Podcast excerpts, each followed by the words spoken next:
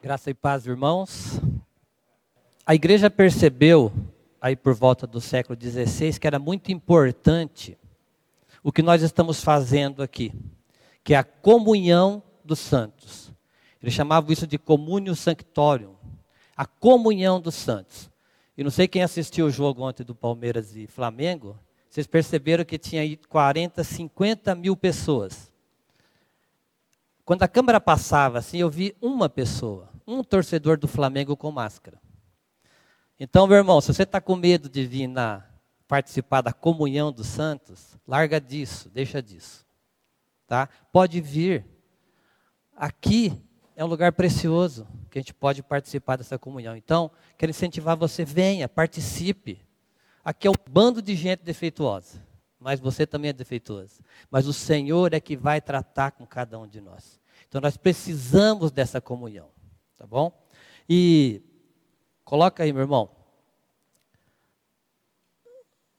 Quero ler com você junto esse texto aqui de Salmo.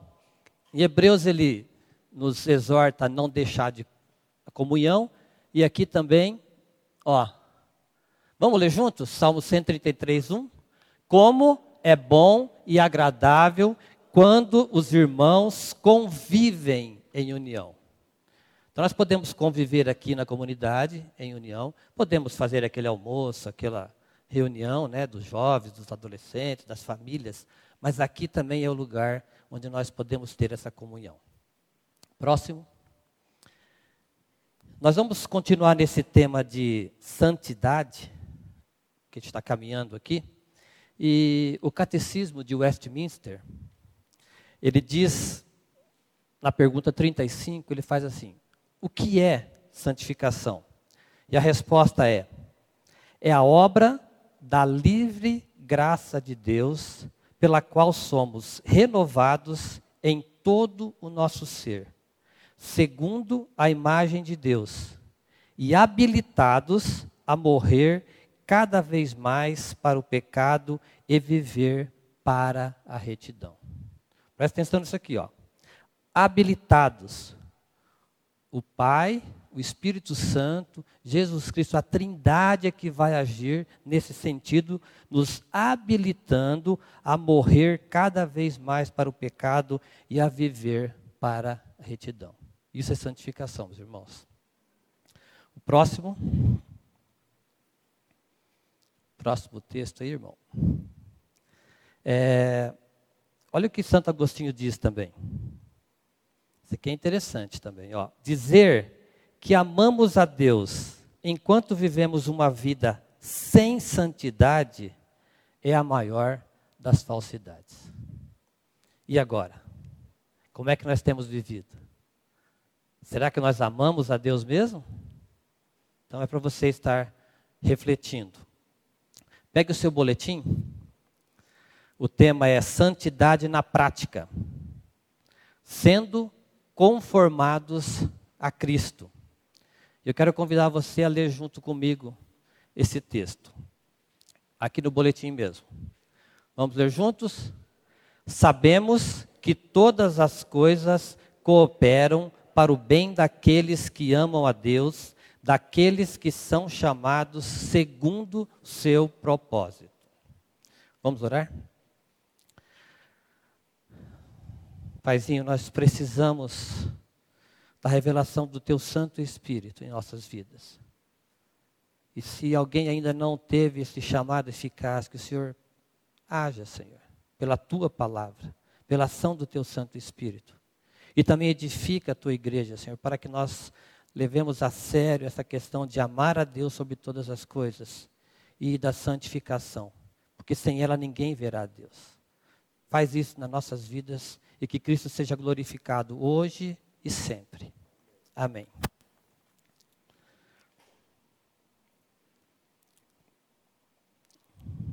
Eu quero ler também o próximo slide meu irmão. Olha o que Thomas Brooks, um pregador puritano inglês, diz o caminho da santidade que leva à felicidade é um caminho estreito, há espaço suficiente apenas para o Deus Santo e uma alma santa andarem juntos. Santidade, meu irmão, tem a ver com felicidade. Então, se você é aquele crente chato, murmurento, reclamador, dá uma paradinha, peça misericórdia para o Senhor, porque alguma coisa não está batendo, tá? Olha aí, o caminho da santidade que leva à felicidade. O caminho da santidade nos leva à felicidade, à gratidão, ao contentamento. O próximo slide, eu, se você. É, não é esse aqui, não, é outro. É o outro que tem o. Quem são aqui? A outra versão, sabemos. Mas depois desse, tem mais um? E então pulou. Mas não tem problema. Na NVT, ela diz assim, ó: "E sabemos que Deus faz todas as coisas cooperarem para o bem daqueles que amam e que são chamados de acordo com o seu propósito. Deus é que faz com que todas as coisas cooperem. E aí, se nós tirarmos alguns pontos aqui, que depois nós vamos caminhar durante a, a, o boletim. Primeiro, quem são aqueles que amam a Deus? Aqueles que são chamados de acordo com o seu propósito. E os chamados são quem? Todos os cristãos, os regenerados. E qual a promessa que nós temos nesse texto? A promessa desse verso é que Deus ordena todas as experiências em favor do cristão. Tudo que ocorre em nossas vidas, meu irmão, está debaixo da vontade de Deus. E Deus age para o nosso supremo bem. Agora pegue o seu boletim. No primeiro estudo sobre esse tema, graças sobre graça para a santificação, tratamos sobre o patrocínio da graça de Deus nessa caminhada. No segundo estudo, vós sereis santos, porque eu sou santo, focamos na ação do Espírito Santo como agente da graça de Deus, enviado por Jesus para convencer, consolar, interceder, auxiliar e aconselhar o regenerado. Olha como que o Espírito Santo age a nosso favor. Ressaltamos em ambos que a santificação é um processo que ocorre na vida do regenerado após a sua justificação, ou seja, após a revelação da sua inclusão na morte e ressurreição de Cristo. Quando a justiça de Cristo é imputada em nós, começa esse processo de santificação. Aquele que começou a boa obra ele vai completá-la. Continuaremos nessa caminhada com mais alguns exemplos da ação do Espírito Santo trabalhando na vida dos eleitos, a fim de promover a santificação. Lembrando que, mesmo sendo uma ação monérgica da Trindade Santa, no que diz respeito à salvação, na santificação, somos conduzidos, somos movidos a reagir diante de todas as coisas que cooperam com a conformação a Jesus Cristo. Então você vai ver várias vezes esse texto aqui. Todas as coisas cooperam. Deus faz com que todas as coisas cooperem. Então, em vez de nós reclamarmos, questionarmos a soberania de Deus, é melhor nós perguntarmos: Senhor, para que isso tem acontecido? Para que o Senhor tem permitido que essa situação chegue até mim? Santificação é uma necessidade. De forma prática, é a caminhada diária daqueles que foram separados por Deus e dados a Cristo. Vamos ler juntos João, capítulo 6, o verso 37. Todo aquele que o Pai me dá, esse virá a mim, e quem vem a mim, de modo nenhum o lançarei fora. Meu irmão, se você estiver em Cristo, você está seguro. Se você estiver firmado numa denominação, no pastor, no seu poder financeiro, no seu conhecimento, aí o negócio está feio. Mas se você estiver em Cristo, nós estamos no lugar melhor que pode existir. Pode vir pandemia, pode vir problema econômico, você pode ser demitido, pode vir doenças, nós oramos aqui agora há pouco, mas o Senhor tem o controle de todas as coisas e todas as coisas cooperam para o bem daqueles que amam a Deus, daqueles que foram chamados segundo o seu propósito. Eu creio que você vai sair daqui, pelo menos decorado esse texto aqui. Nós vamos ler bastante vezes. Já parou para pensar que você é um presente de Deus para Jesus Cristo? Você já parou, meu irmão, para pensar nisso? Que privilégio, quão maravilhoso é ter esse entendimento. Mesmo falhos, imperfeitos, impuros, incrédulos, ou seja, pecadores indignos, Deus nos deu a Jesus Cristo. Pensa nisso. Hildo, Maurício, imagina, nós três, os irmãos, como nós somos. Aí Deus pega esse ser aqui impuro e dá de presente para Deus, para Jesus Cristo. Por isso que nós precisamos ser santificados. Porque Deus é santo, santo, santo. E ninguém verá Deus sem ser santificado.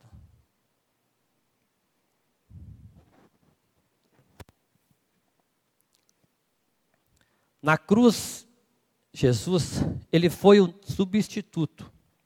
E mais que isso, matou o velho homem, incluindo, incluindo em sua morte todos aqueles que o Pai lhe deu.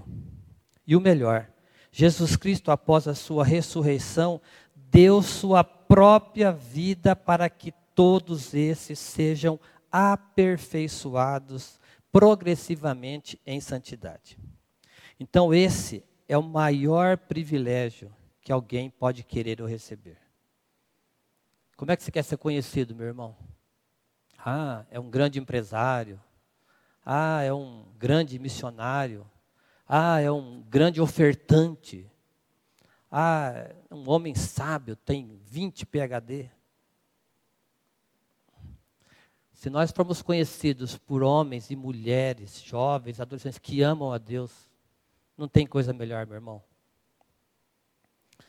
A Bíblia apresenta vários homens e mulheres que são exemplos da ação do Espírito Santo de Deus nesse processo de santificação. Entretanto, quero destacar a vida do apóstolo Paulo. Antes conhecido como Saulo de Tarso, um jovem fariseu que, zeloso ao judaísmo, pediu cartas aos líderes judeus para perseguir a igreja de Cristo. Como que ele agia? Ele entrava nas cidades, nas sinagogas, nas casas e usando de violência levava a julgamento os seguidores do caminho. Caminho era o nome pelo qual os primeiros cristãos foram conhecidos. Mas no caminho de Damasco, Saulo teve um encontro com Jesus Cristo que o advertiu por persegui-lo. Aí tem aquele slide ali. Vamos ler o Atos 9, o verso 4. Vamos ler junto? E caindo por terra, ouviu uma voz que lhe dizia: Saulo, Saulo, por que me persegues? O pastor já comentou sobre isso, mas Paulo perseguia quem? Perseguia? Perseguia a igreja, né? Perseguia Cristo. Mas Jesus fala: Paulo, por que você me persegue? Meus irmãos, se Cristo está em nós, se nós sofremos qualquer perseguição, esse perseguidor está perseguindo a Cristo. Quem tem família aqui, eu tenho uma mulher, uma esposa que eu amo, uma filha que eu amo. Se alguém fizer algum mal contra ela, vai estar fazendo contra mim. Eu vou tomar as dores dela. E foi isso que Jesus fez. Paulo, você está me perseguindo, cara. Aí ele caiu por terra, porque quem pode subsistir à glória do Senhor? Aí Paulo, já agora, né, o orgulho dele foi por terra, tendo que ser levado, né, a Damasco cego. Um discípulo de Jesus chamado Ananias, mesmo temeroso, foi ao encontro de Saulo e orando restaurou a sua visão. Quando a gente passa batido assim nos textos, né? Mas houve um. O, o Ananias aqui, ele, ele deu uma, uma parada. Pega o outro texto, em 9 e 15. O que, que acontece? Senhor, esse cara está perseguindo a igreja. Ele veio aqui com cartas. Ele quer levar preso a igreja. Eu não vou lá falar com ele, não. Isso aqui eu estou acrescendo algumas coisas aqui, tá? É uma elucubração minha aqui. Mas ele reagiu, porque ele sabia que Paulo era um homem mau. Ele permitiu, ele segurou as vestes daqueles que matariam, que mataram Estevão. Aí ele diz assim: Jesus diz para ele, vamos ler junto?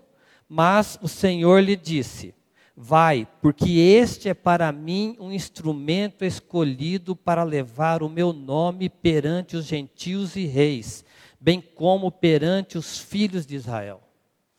Meu irmão, se você é um eleito de Deus, você pode ser contrário a Deus, você pode ser perseguidor, você pode fazer o que, mas a hora que você tiver esse chamado eficaz, Deus muda. Não há quem resista à soberania de Deus. Então, assim começa a história do apóstolo Paulo. Um instrumento de Deus que tinha paz, alegria e contentamento no Senhor, mesmo em meio a muitos sofrimentos. Agora, aqui pega para nós, né? Paulo tinha paz, alegria e contentamento no Senhor, mesmo sendo perseguido. Aí quando vem qualquer coisinha para o nosso lado, né? Aí nós temos que correr, chorando, por que comigo, Senhor? Mas logo eu, tanta gente para sofrer, logo eu, logo a minha família. Mas aí todas as coisas cooperam para o bem daqueles que amam a Deus, daqueles que foram chamados segundo o seu propósito. É isso que nós precisamos aprender. Assim começa então essa história. E a caminhada do nosso irmão Paulo demonstra como a santificação ocorre na prática na vida do cristão. Um filho de Deus precisa de discernimento para saber, crer e entender que tudo neste mundo coopera para o seu crescimento espiritual. Quando o cristão se rebela, não aceita, não entende esse princípio, sua caminhada passa a ser um pouco mais dolorosa, penosa, mas será tratado aperfeiçoado em santidade. Vamos ler junto o Romanos 8, 29? Porquanto aos que de antemão conheceu, também os predestinou para serem conformes à imagem de seu filho, a fim de que ele seja o primogênito entre muitos irmãos. Por que, que nós temos que passar por essas aflições? Para sermos conformados à imagem de Jesus. Então, graças a Deus pelas provações, meus irmãos. A gente pode não entender e não entendemos muitas vezes naquele momento o porquê desse sofrimento, mas o para que a gente vai entender logo mais. E agora tem um texto que é um pouquinho mais longo, de 2 Coríntios 11, do 23 ao 29, e eu quero convidar você também para ler comigo. Vamos ler juntos? São ministro de Cristo? Falo como fora de mim. Eu ainda mais. Em trabalhos, muito mais. Muito mais em prisões, em açoites sem medida, em perigos de morte, muitas vezes. Cinco vezes recebi dos judeus uma quarentena de açoites menos um. Fui três vezes fustigado com varas, uma vez apedrejado em naufrágio três vezes. Uma noite e um dia passei na voragem do mar. Em jornadas, muitas vezes, em perigo de rios, em perigo de salteadores, em perigos entre patrícios, em perigo entre gentios, em perigos na cidade, em perigos no deserto, em perigos no mar, em perigos entre falsos irmãos, em trabalhos e fadigas, em vigílias, muitas vezes, em fome e sede, em jejuns, muitas vezes, em frio e nudez. Além das coisas exteriores, há o que pesa sobre mim diariamente, a preocupação com todas as igrejas. Quem enfraquece que também eu não enfraqueça? Quem se escandaliza que eu não me inflame? E aí? Você tem passado por isso aqui? Ou você está reclamando em vão? Porque Paulo foi perseguido por causa do Evangelho. Eu não sei se alguém aqui tem sido perseguido por causa do Evangelho. E se você quiser saber um pouquinho mais dessa caminhada de Paulo, você pega ali Atos capítulo, a partir do capítulo 13, você vai lendo até o final e faz as anotações. Eu verifiquei pelo menos 17 situações onde Paulo sofreu por causa do Evangelho. Então depois você pode fazer essa leitura na sua casa. Agora, vamos imaginar um diálogo entre Paulo e Jesus Cristo. Paulo vai fazer o nosso papel aqui, né? De não é murmurar, né, Maurício? É, é como que é a outra palavra? Lamentar. Paulo agora vai fazer um lamento a Deus, porque ele está sofrendo. Então, isso aqui é imaginar, irmãos. Não vai falar que eu estou colocando coisa a mais aqui, não. Nós estamos imaginando. Olha o que, Paulo está dizendo aqui. Estaria dizendo: Senhor, fui, fui preso porque estava pregando o teu evangelho. Está lamentando. Aí Jesus então diria: Paulo, meu servo, vamos ler junto? Todas as coisas cooperam para o bem daqueles que amam a Deus daqueles que são chamados segundo o seu propósito. Então, daqui para frente, todas as vezes que tiver o texto, você leia junto comigo. Senhor, fui açoitado e corri perigo de morte muitas vezes. Jesus então diria a Paulo: Todas as coisas cooperam para o bem daqueles que amam a Deus, daqueles que são chamados segundo o seu propósito. Mas Jesus, eu acho que o senhor não entendeu, não. Eu recebi 195 chibatadas. Eu fui fustigado, açoitado com vara três vezes. Jesus então diria: Ah, Paulo, amado do Pai, todas as coisas cooperam para o bem daqueles que amam a Deus, daqueles que são chamados segundo o seu propósito. Senhor, Acho que não estou sendo claro. Eu, euzinho, Paulo, seu apóstolo, sofri três naufrágios, três, Senhor. Além disso, uma noite e um dia passei na voragem do mar. Aí Jesus diria: Todas as coisas cooperam para o bem daqueles que amam a Deus, daqueles que são chamados segundo o seu propósito. Senhor, perdoe a minha insistência, mas em jornadas, muitas vezes, em perigos de rios, em perigo de salteadores, em perigos entre patrícios, em perigo entre gentios, em perigos na cidade, em perigos no deserto, em perigos no mar, em perigo entre falsos irmãos. Jesus, mais uma vez, calma e docemente diria: Paulo, todas as coisas cooperam para o bem daqueles que amam a Deus, daqueles que são chamados segundo o seu propósito. Senhor, quero informá-lo sobre mais alguns sofrimentos meus. Em trabalhos e fadigas, em vigílias, muitas vezes, em fome e sede, em jejuns, muitas vezes, em frio e nudez e Jesus, com sua doce e meiga voz, diria: Paulo, Paulo, todas as coisas cooperam para o bem daqueles que amam a Deus, daqueles que são chamados segundo o seu propósito. Não contente, né?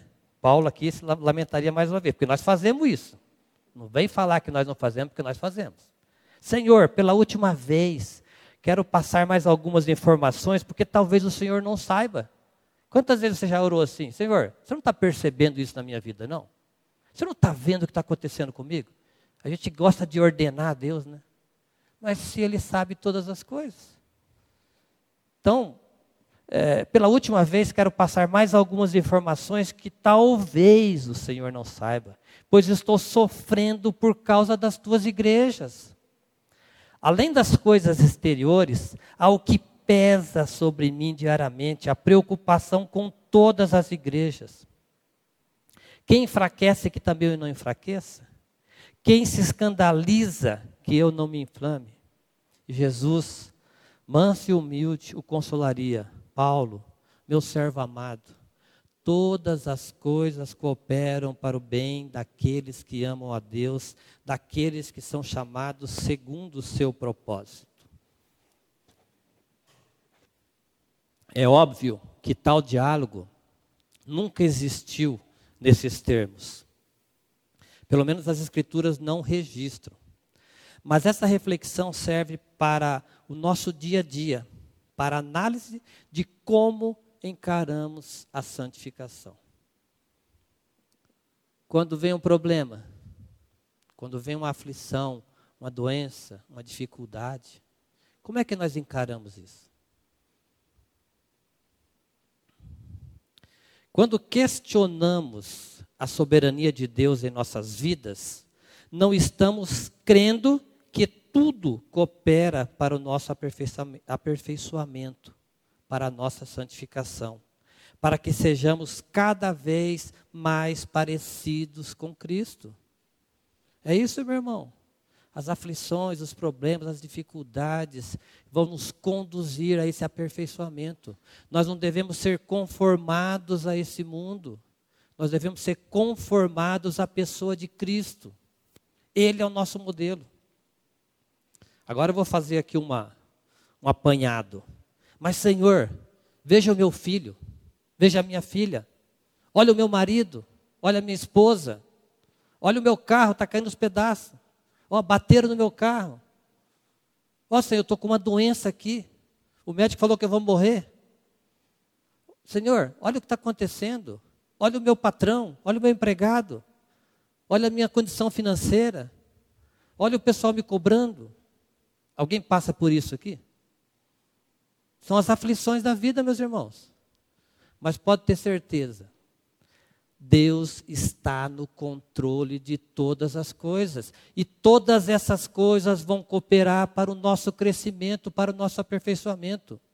Mesmo que a gente faça escolhas erradas, e normalmente nós fazemos. Você vai lá, faz aquele carnê desse tamanho, né? Né, Barba? Carnê desse tamanho, depois vai pedir para o Senhor abençoar. Deus vai usar esse carnê para tratar com você 48 meses, 60 meses, vai tratar com você. Em todas as situações, meus irmãos. Ele vai tratar, porque ele quer o nosso aperfeiçoamento ao caráter de Cristo. Voltando para o boletim, o apóstolo Paulo compreendeu isso. Olha que benção, ele compreendeu. Nós precisamos compreender também. Tanto que ele diz nesse mesmo capítulo, 2 Coríntios 11, 30, vamos ler juntos? Se tenho de gloriar-me, gloriar-me-ei no que diz respeito à minha fraqueza. E aí? Você quer ser forte ou você quer ser fraco? Porque se o poder de Deus se aperfeiçoa na fraqueza, por que, que o cristão tem que ser forte? Por que, que ele nem coloca no grupo que ele está doente, que é para os irmãos orarem? Porque tem vergonha? Será que os, os irmãos não podem saber que eu estou doente? Ou nós não temos necessidade da oração do irmão? A gente percebe isso nos grupos. Ninguém sabe, depois de um mês o cara quase morreu. Oh, passei por um perrengue. Ô, irmão, por que você não pediu para a gente estar tá orando junto? Irmãos, comunhão dos santos. Nós perdemos isso. Nós temos que resgatar isso. Se eu não creio que o irmão Hildo, que o irmão Maurício, ou que qualquer um pode orar por mim, pode me abençoar, que comunhão dos santos que é essa? Mas eu não posso, o Hildo vai saber que eu estou com um problema no rim, que, sei lá, não posso, ele, eu, eu sou forte. Que forte o quê? Nós somos fracos. Nós somos dependentes do Senhor. Vida cristã é vida de dependência, meu irmão. Se você está forte, alguma coisa está errada. Nós somos fortalecidos no Senhor. Nós estamos com o nosso pé firmado na rocha que é Cristo. Esse processo de santificação na vida do apóstolo levou ao entendimento que na fraqueza ele é forte, pois a sua dependência era total. E a nossa dependência? Nós dizemos que amamos a Deus, mas não dependemos de Deus. Não buscamos o Senhor em primeiro lugar. Aí, 2 Coríntios 12, 10, vai dizer assim: Por isso aceito com prazer fraquezas e insultos privações, perseguições e aflições que sofro por Cristo, pois quando sou fraco, então é que sou forte. Você tem aceitado algum insulto por causa de Cristo? Você pensa o nível, o, sarrafo aqui está alto, né? Porque Paulo sofreu tudo isso aqui por causa de Cristo. Aí nós estamos sofrendo aqui, ó, por causa das nossas escolhas, e nós achamos que estamos podendo ficar metendo o dedo na cara de Deus. Misericórdia. Se as aflições e provações não fossem necessárias para o nosso desenvolvimento, para o crescimento do cristão, por que, que Deus permitiria? Ele é sádico? Ele é sarcástico? É louco? Tem muita gente que acha isso de Deus. Não, meu irmão, Deus é amor. E o amor é um atributo visível de Deus. Nós podemos ver o amor de Deus derramado, as misericórdias deles que se renovam toda manhã. E Deus enviou o seu Filho Jesus Cristo por amor ao homem, por amar o homem. Jesus veio resgatar o que estava perdido. Eu e você estávamos perdidos, longe de Deus, afundados no lamaçal de pecado. O homem sem Deus, ele está no lamaçal de pecado, ele nem tem percepção disso. Mas quando o Senhor vem e faz a obra na vida dessa pessoa, ele percebe e ele é eternamente grato por essa obra que Cristo fez. Olha para a sua vida, meu irmão, antes de você conhecer a Cristo, a miséria que você vivia. E aqui o Salmo 40, verso 2, na NVT, nos diz assim: Tirou-me de um poço de desespero de um atoleiro de lama, e pôs meus pés sobre uma rocha e firmou meus passos. Onde é que nós estávamos sem Cristo? No desespero. Tem muita gente aí desesperada, meu irmão. E como é que nós podemos auxiliar essas pessoas? Ajudá-las. Orando por elas, mas anunciando esse evangelho da graça que você conhece. Peça para o Senhor, Senhor, aquela pessoa precisa de conhecer, me dá a palavra certa, o momento certo, traz a minha lembrança, um texto para que eu possa apresentar para ela. Me usa. Se nós não formos sal, se nós não formos luz, o bom perfume de Cristo, para que nós estamos nesse mundo? Nós precisamos de anunciar esse evangelho, meus irmãos. O Senhor está às portas, nós cantamos aqui agora há pouco, Maranata. Mas tem gente clamando Maranata só porque está endividado, ou porque está com problema na vida. Mas não é por isso que Jesus vai voltar, não. Ele vai buscar a sua igreja, os redimidos, os salvos, os eleitos do Senhor.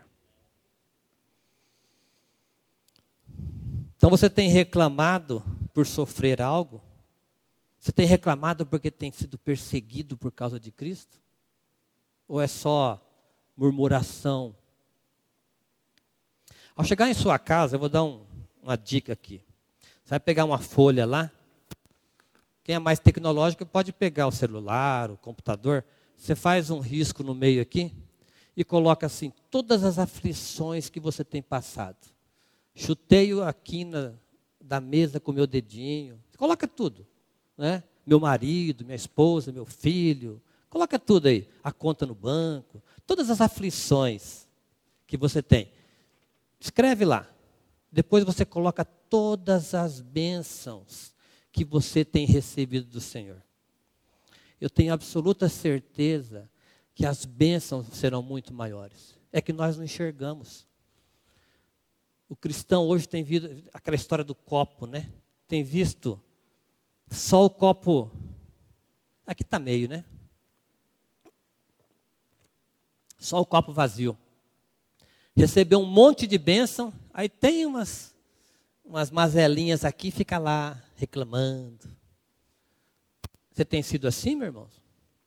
Eu tenho, às vezes eu tenho sido também. Mas o Senhor tem tratado. Ele quer o nosso aperfeiçoamento. Então para de olhar o copo vazio. Olha o que Cristo fez. Olha para o lamaçal, para como você estava perdido longe de Deus e onde você está hoje. Nós precisamos disso. A pergunta então seria assim: como é que Paulo suportou tudo isso? Como é que eu posso suportar se nesse nível aqui o negócio está pegando? Imagina se quando a igreja começar a ser perseguida. Como é que vai ser? Se hoje tem uns bancos vazios aqui, imagina quando a igreja Paulo começar a torar para o lado da igreja. Ah, vou ficar em casa, né? Não vou para lá, não. Coloca aí, irmão. Ah, acho que não está esse texto aí. 2 Timóteo 1,12, ele fala assim. Ou está esse texto aí? Não lembro mais agora. 2 Timóteo 1,12. Ah, está aí sim, né? Vamos ler junto? E por isso estou sofrendo essas coisas. Todavia não me envergonho, porque sei em quem tenho crido. Estou certo de que Ele é poderoso para guardar o meu depósito até aquele dia. Por que, que Paulo suportou isso daqui tudo, meus irmãos? Porque ele sabia em quem estava crendo, em quem ele cria. E você sabe? Será que eu sei em quem nós temos crido? Porque se nós soubermos, nós vamos parar de ser esses cristão rabugento, chorão, murmurador. Continuando no boletim. Não existe santificação se Cristo não estiver em nós. A santidade é patrocinada pela graça de Deus. O cristão só é santo porque Deus é santo, santo, santo. Nesse processo de santificação, cada cristão está em uma posição, alguns mais perto e outros mais longe. Mas a medida de santidade não está em relação a outro cristão. A medida de santidade está nas obras que não está. Vamos ler de novo aqui. A medida da santidade não está em relação a outro cristão. A medida de santidade não está nas obras que cada um pratica. A medida de santidade é progressiva pela ação do Espírito Santo e do investimento, da dedicação de cada um. O modelo, o alvo, a perfeição da santidade estão na pessoa graciosa de Jesus Cristo. Ninguém aqui é modelo para ninguém. Se eu me espelhar no Hildo, ou no Maurício, ou ele se espelhar em mim, nós vamos cair. O meu modelo é Cristo. Onde é que nós devemos estar firmados, meus irmãos? Em Cristo, na rocha. Na caminhada de santificação, o cristão sofrerá muitos ataques. Então, se você tem sofrido ataque, isso é perfeitamente normal. Será ferido, precisará do cuidado. Aqui a importância da comunhão dos santos. Você não precisa sofrer sozinho. Você pode falar com os irmãos. Precisará do bálsamo de Gileade, mas não poderá ser de forma alguma retirada das mãos do bom pastor, Jesus Cristo. Uma vez em Cristo, eternamente seguro. Vamos ler João 10, 28 na NVT. Eu lhes dou a vida eterna jamais perecerão, e ninguém as arrebatará da minha mão. Meu irmão, você não vai perder a salvação. Você vai ter provação, você vai ter sofrimento, você vai ter angústia, você vai ter dor. Mas ninguém pode arrebatar aquele que foi dado por Deus a Jesus Cristo. Ele não vai permitir. Então os perrengues vão ser grandes. Mas nós estamos no melhor lugar que nós poderíamos estar em Cristo. Se você tem certeza do novo nascimento, se o Espírito Santo testifica com o seu espírito que você é uma nova criatura, você é um presente de Deus para Jesus Cristo. Por isso precisará ser santificado, mesmo em dores, em humilhações, em conflitos. Você está no lugar mais seguro e nada poderá arrancar o cristão das mãos do Senhor Jesus. Nada, meu irmão, nada. E esse texto aqui é maravilhoso. Vamos ler juntos? Romanos 35, 8, do 35 ao 39.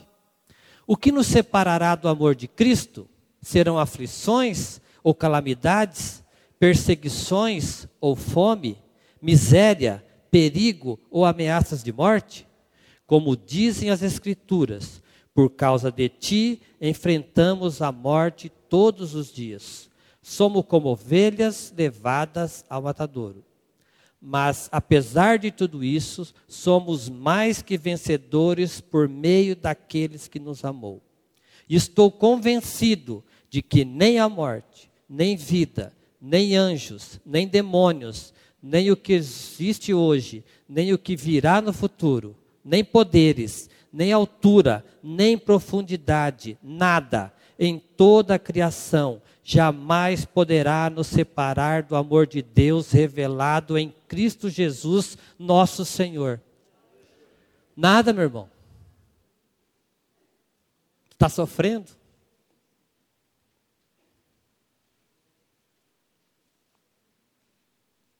Nós precisamos ser tratados. E o tratamento dói. Coloca último, os últimos slides aí, meu irmão. Se você. Tem mais dois slides aí. Se você sabe em quem tem crido, você será santificado. Se você foi regenerado, se você tem essa nova vida, se você tem esse novo nascimento, se você tem a certeza da sua ressurreição em Cristo, você será santificado. E vai ter que passar por uns apertos aí. Então é para você pensar nisso. E o último, esse aqui o pastor Maurício me mandou na, na quinta-feira. É para os homens ajudar as mulheres hoje na hora do almoço. Então, ó, a santidade começa no lar. Começa ou não começa? Porque quem conhece um pouquinho mais a gente do que os irmãos aqui é a esposa, é os filhos, é a sogra, né? Que convive ali com a gente. Então a santidade começa no lar e a santificação na pia cheia de louça. Então, homens, nós estamos aí intimados a ajudar as esposas a lavar a louça do almoço, tá bom? Deus abençoe a sua vida, tenha um excelente almoço e até a noite, você que está em casa, venha participar conosco. Você é muito bem-vindo aqui. Deus abençoe a todos. Vamos orar para finalizar, meu irmão? Paizinho querido, a tua palavra foi lida, nós lemos juntos, e ela diz que ela não volta vazia. Então nós clamamos para que o teu Espírito Santo haja em nós, Senhor, edificando nossas vidas nos revelando a cada dia essa obra de Cristo. Que o Senhor abra o nosso entendimento, como nós lemos várias vezes aqui, para que nós possamos entender que todas as coisas, tudo aquilo que o Senhor permite em nossas vidas, elas cooperam, elas contribuem para o nosso aperfeiçoamento, a pessoa de Cristo. Faz isso, Senhor. Nos mexe conosco para que nós sejamos sal e luz nesse mundo, Nós sejamos o teu bom perfume, Senhor. Dentro de casa, no trabalho, no trânsito, aonde estivermos, Senhor. Que, que as pessoas vejam em nós a vida de Cristo. Faz isso por graça. E que Cristo seja glorificado em todo momento. Em nome de Jesus. Amém.